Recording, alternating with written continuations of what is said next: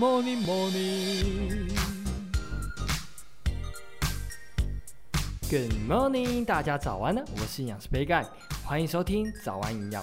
在上一集有跟大家分享了断食的原理，今天就要来跟大家聊一下三种最常听到的断食方法是如何执行，以及注意的事项是什么。如果想尝试断食，不妨先来听听看哦。那首先第一种叫做隔日断食法。隔日断食法就是一天吃一天不吃。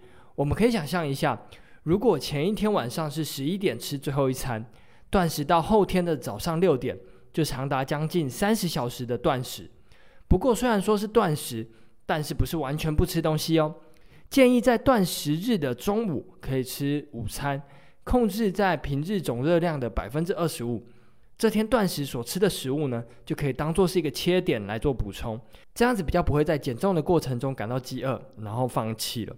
那再来要介绍的第二种断食方法叫做整日断食法，最常听到的方式就是五二断食法，做法就是一周选择两天来限制热量的摄取。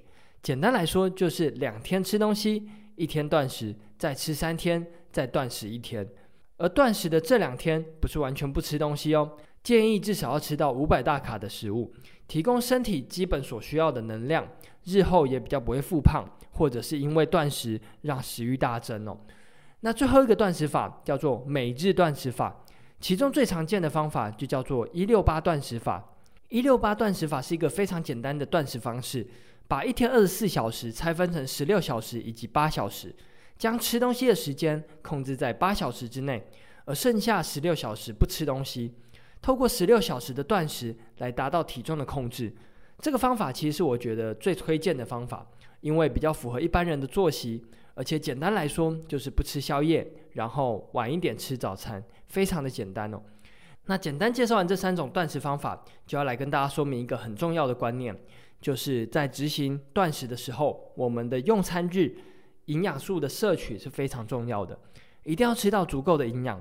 不要想说吃东西的期间随便吃或者是低热量，效果就会更好。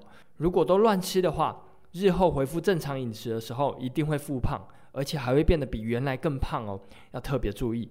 那今天早安养就到这边喽，简单的分享三种常见的断食方式，希望可以帮助到大家。那节目尾声来打个小广告一下。杯盖有出一本书，叫做《营养师杯盖的五百大卡一定瘦便当》。对菜单设计或是烹调有兴趣的朋友，快到资讯栏的链接看看。有任何问题或是鼓励，也都欢迎在底下留言。最后，祝大家有个美好的一天。